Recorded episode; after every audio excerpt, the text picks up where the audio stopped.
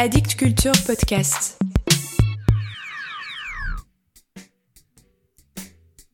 Salut à vous. Il serait grand temps de vous ensauvager. Commencez par écouter Mort à la poésie. Mort à la poésie. Mort à la poésie. Je suis un homme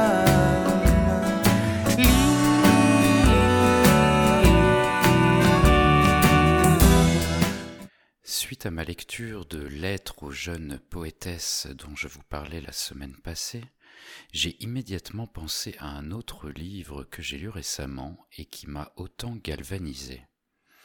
Il a eu ici en France un peu moins de retentissement, mais on en a un peu plus parlé en Belgique, pays de naissance de son autrice. Paru fin 2020 aux éditions Maelstrom Réévolution, ce livre s'intitule Ensauvagement et est sous-titré Le petit livre de la colère. Il est signé Joya Kayaga, née en 1990, connue aussi sous le nom de Joy Slam. Poétesse, slameuse, chanteuse, animatrice d'ateliers d'écriture, entre autres casquettes et engagements. Contrairement à ses livres précédents, Ensauvagement n'est pas un livre de poésie, c'est un manifeste, un coup de gueule, un cri du cœur. Elle nous prévient dès le début du livre. Cet ouvrage n'a été écrit ni pour apaiser ni pour réconforter. Un peu plus loin, malicieusement, je ne suis ni prof de yoga, ni coach en pensée positive, ni l'auteur qu'on emporte au bord de la piscine. Et, en fin d'introduction, je suis une brute et je vous emmerde. C'est le livre d'un ras-le-bol, d'une presque dépression, écrit dans l'urgence et dans la torpeur des confinements, de la crise ahurissante que nous vivons depuis un an et demi. Un livre qui désingue à tout va, tout le monde en prend pour son grade, y compris Joya Kayaga elle-même, qui n'oublie pas son autocritique. Le monde part en vrille et la génération des trentenaires danse sur des cendres, quand elle a encore l'énergie de danser. Joya Kayaga n'aime pas la mollesse, le compromis, le fatalisme. Il faut s'engueuler, il faut vibrer, il faut que ça tangue. Je ne pourrais pas énumérer la variété des thèmes qu'elle embrasse, mais retenez qu'elle nous encourage à nous ensauvager jusqu'à nous proposer son utopie réparatrice en fin d'ouvrage. À sa lecture, je me suis dit que je me sentais moins seul. À plus d'un titre, ce livre est également une lettre aux jeunes poétesses. Il y aurait des dizaines d'extraits du livre à vous proposer. J'en ai choisi un où elle parle de sa condition d'artiste, du confinement et de la place de la poésie dans la société. Écoutez. Fin janvier 2020, je tente une dernière fois d'avertir quant à la situation catastrophique des artistes dans le pays. Mon texte, La Belgique, je ne vais pas la quitter, je vais la fuir, est relayé sur le site de La Libre. Je suis invité dans de nombreux médias pour en parler, on me reçoit au ministère de la Culture, je reçois énormément de soutien de citoyens, citoyennes, d'artistes du monde culturel. Je reprends espoir, je suis prête à continuer à me battre, j'organise entièrement, seul, la première tournée de slammer africain pendant un mois, je cours à gauche, à droite, remplis des dossiers de Subside, etc. Moins d'une semaine après le départ du dernier slammer, l'incroyablement talentueux poète gabonais Larry Essouma, nous sommes confinés. Je n'ai rien vu venir. Tout s'effondre.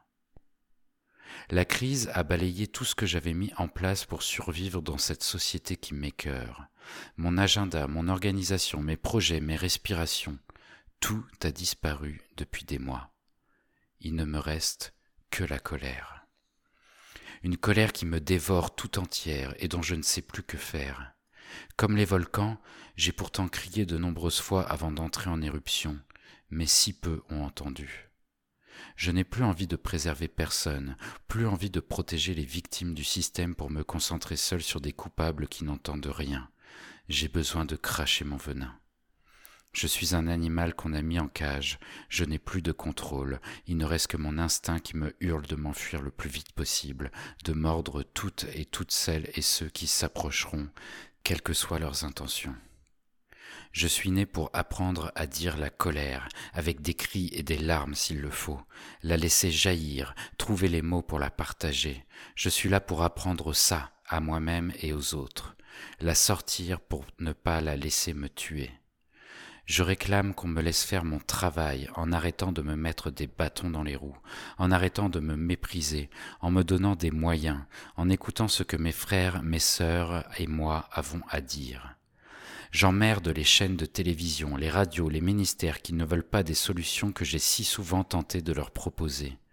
J'utilise un outil culturel, artistique, intergénérationnel, à la fois littéraire et scénique, un outil qui fonctionne, qui crée du lien, du sens, une véritable démocratie citoyenne basée sur l'écoute et l'expression dans le respect et la bienveillance. Mais ça n'intéresse pratiquement personne au placé. Je dois sans cesse me défendre, m'expliquer, me vendre, me plier à leurs exigences, faire des compromis pour ne récolter que des clopinettes. J'emmerde ce monde qui ne considère pas la poésie comme un travail digne, alors qu'elle reste peut-être la seule chose capable de nous sauver, de dire notre humanité, le dernier espace de liberté pour inventer autre chose. De la poésie, du rite, des cérémonies. Un poème pour chaque naissance, pour chaque départ, des poèmes pour l'amour, le chagrin, le carnaval, des poèmes pour l'initiation des jeunes gens, des poèmes de nature, d'engagement, des poèmes dans le cœur des gens. Je réclame de pouvoir accomplir ma mission. À quoi sert de vivre une vie qui n'a plus de sens? Je suis la fin du silence. Voilà pour aujourd'hui. N'attendez pas que votre vie n'ait plus de sens. Dites-vous que la poésie est morte. Vive la poésie.